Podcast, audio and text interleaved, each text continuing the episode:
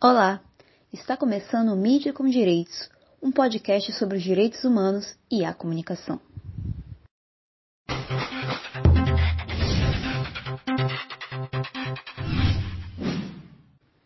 Em 1 de novembro de 2021, o mundo assistia ao início de mais uma conferência das partes sobre mudanças climáticas da ONU, a COP26. No discurso inaugural, diante de líderes de todo o mundo, uma jovem sobe ao púlpito inicia aquela que seria uma das falas mais importantes do evento. Meu nome é Chai Suruí. Eu tenho só 24, mas meu povo vive há pelo menos 6 mil anos na floresta amazônica. Meu pai, o grande cacique Almir Suruí, me ensinou que devemos ouvir as estrelas, a lua, o vento, os animais e as árvores. Hoje, o clima está esquentando. Os animais estão desaparecendo, os rios estão morrendo. Nossas plantações não florescem como antes. A terra está falando. Ela nos diz que não temos mais tempo. A apresentação simples de Chai Suruí não contempla toda a sua luta pela preservação da floresta.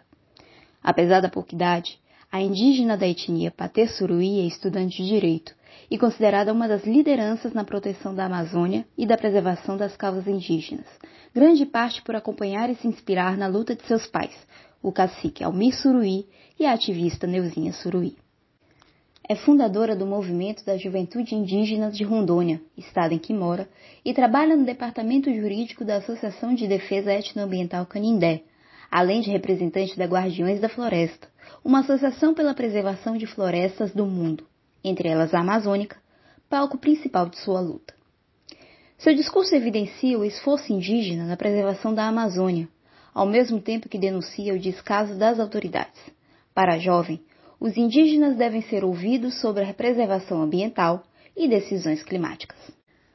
Sua fala é corroborada pelo relatório da ONU, divulgado em março de 2021, em que os povos indígenas e as comunidades tradicionais aparecem como os melhores guardiões das florestas da América Latina e do Caribe. Além disso, tal relatório sugere o risco deste trabalho, já que o desmatamento da Amazônia, em boa parte causado pelo agronegócio, e as suas consequências climáticas, como a falta de chuvas, interferem diretamente na preservação da floresta. O desmatamento da região amazônica é alarmante pois em pesquisa divulgada pelo Instituto do Homem e do Meio Ambiente da Amazônia, Amazon, mostrou que de agosto de 2020 a junho de 2021 houve aumento de 51% no desmatamento acumulado no período, em relação aos anos anteriores. No final de seu discurso, Chai faz um último apelo. Vamos frear as emissões de promessas mentirosas e irresponsáveis. Vamos acabar com a poluição das palavras vazias e vamos lutar por um futuro e um presente habitáveis.